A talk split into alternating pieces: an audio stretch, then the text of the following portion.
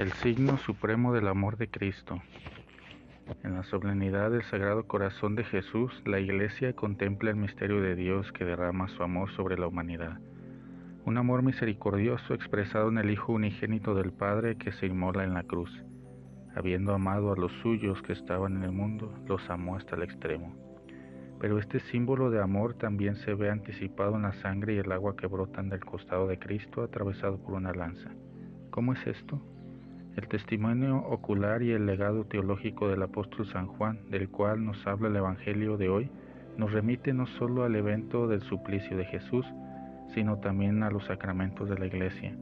porque el evangelista, como sabemos, ve en el agua y en la sangre que emanaban del cuerpo de nuestro Señor la fuente de esa vida divina que otorga el Espíritu Santo y que se nos comunica en los sacramentos. En este sentido, el gesto supremo del amor de Cristo, que es la entrega de la vida por cada uno de nosotros, sigue siendo visible,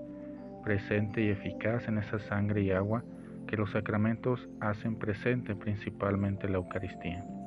En este tenor, el corazón de Cristo, que es el corazón del Verbo Eterno, es considerado por la Iglesia como el principal indicador y símbolo del amor con que el Divino Redentor ama, en el Espíritu al Eterno Padre y a todos los hombres es pues un misterio de amor misericordioso de la augusta Trinidad a la humanidad entera, un misterio que estamos llamados a contemplar por el hecho de que muestra el restablecimiento de aquel pacto de amistad entre Dios y los hombres, violado por vez primera en el paraíso terrenal por Adán y Eva,